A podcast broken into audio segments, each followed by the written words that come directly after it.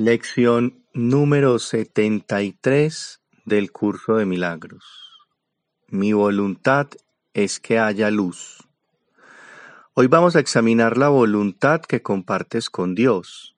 Dicha voluntad no es lo mismo que los vanos deseos del ego, de los cuales emanan las tinieblas y la nada. La voluntad que compartes con Dios encierra dentro de sí todo el poder de la creación. Los vanos deseos del ego no se pueden compartir y por lo tanto no tienen poder alguno. Sus deseos no son infructuosos en el sentido de que pueden dar lugar a un mundo de ilusiones en el cual puede llegar a creer ciegamente.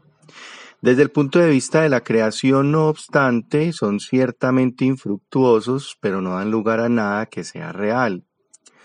Los vanos deseos y los resentimientos son socios o cofabricantes del mundo tal como lo es. Los deseos del ego dieron lugar al mundo y la necesidad del ego de abrigar resentimientos, los cuales son indispensables para sustentar este mundo, los pueblan de figuras que parecen atacarte y hacen y hacer que tus juicios estén justificados. Estas figuras se convierten en los intermediarios que el ego emplea en el tráfico de resentimientos. Se interponen entre tu conciencia y la realidad de tus hermanos. Al contemplar dichas figuras no puedes conocer a tus hermanos ni a tu ser. Pierdes conciencia de tu voluntad en esta extraña transacción en la que la culpabilidad se trueca una y otra vez y los resentimientos aumentan con cada intercambio. ¿Cómo iba a haber podido crear la voluntad que el Hijo de Dios comparte con su Padre semejante mundo? ¿Acaso creó Dios desastres para su Hijo? La creación es la voluntad conjunta de ambos. ¿Cómo iba Dios a crear un mundo que pudiese destruirlo a Él? Hoy trataremos una vez más de ponernos en contacto con el mundo que está acorde con tu voluntad. La luz está en él porque no se opone a la voluntad de Dios. No es el cielo, pero la luz del cielo resplandece sobre él. Las tinieblas han desaparecido, al igual que los vanos deseos del ego. Sin embargo, la luz que resplandece sobre dicho mundo es un reflejo de tu voluntad. Por lo tanto, es dentro de ti donde la buscaremos. Tu imagen del mundo tan solo puede reflejar lo que está dentro de ti. Ni la fuente de la luz ni de la oscuridad pueden encontrarse fuera de ti. Tus resentimientos nublan tu mente, y como consecuencia de ello contemplas un mundo tenebroso. El perdón despeja las tinieblas, reafirma tu voluntad y te permite contemplar un mundo de luz. Hemos subrayado repetidas veces que es fácil salvar la barrera de los resentimientos y que ésta no puede interponerse entre tu salvación y tú.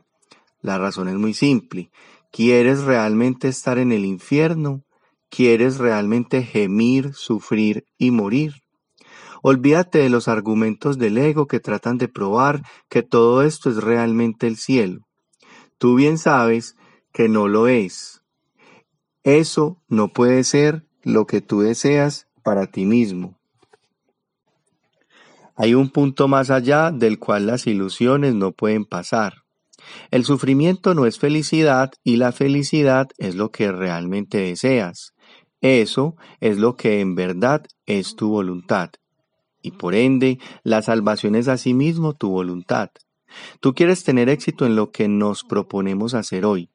Así que lo emprendemos con tu bendición y grata conformidad. Tendremos éxito hoy si recuerdas que lo que quieres para ti es la salvación. Quieres aceptar el plan de Dios porque eres parte integrante de él.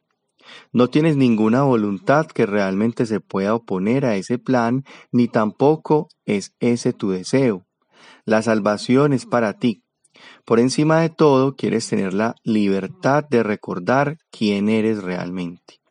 Hoy es el ego el que se encuentra imponente ante tu voluntad. Tu voluntad es libre y nada puede prevalecer contra ella. Abordaremos los ejercicios de hoy, por lo tanto, con entusiasmo y confianza, seguros de que encontraremos lo que es tu voluntad, encontrar y, de recordaremos, y, y de que recordaremos lo que es tu voluntad recordar. Ningún deseo vano puede detenernos ni engañarnos con ilusiones de fuerza. Deja que hoy se haga tu voluntad y por fin de una vez por todas a la absurda creencia de que prefieres el infierno al cielo. Comenzaremos nuestras sesiones de práctica más largas reconociendo que el plan de Dios para la salvación y solo el suyo es el que está en completo acuerdo con tu voluntad. No es el propósito de un poder extraño que se te impone en contra de tu voluntad. Es el único propósito aquí con el que tú y tu Padre estáis perfectamente de acuerdo. Triunfarás hoy, la hora señalada para la emancipación del Hijo de Dios del infierno y de todos los deseos vanos. Su voluntad queda ahora reinstaurada en tu conciencia. Él está dispuesto hoy mismo a contemplar la luz que mora en él y a salvarse. Después que te hayas recordado esto a ti mismo y hayas resuelto mantener tu voluntad claramente en tu mente, repite para tus adentros estas palabras con templada determinación y tranquila certeza.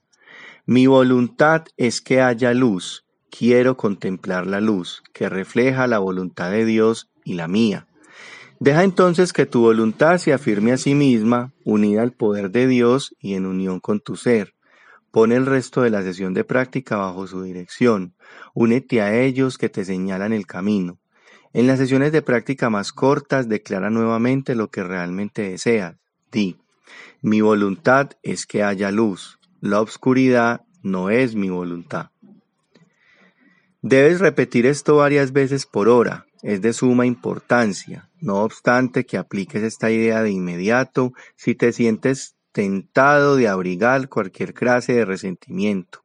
Esto te ayudará a desprenderte de todos ellos en lugar de seguir abrigándolos y ocultándolos en la oscuridad.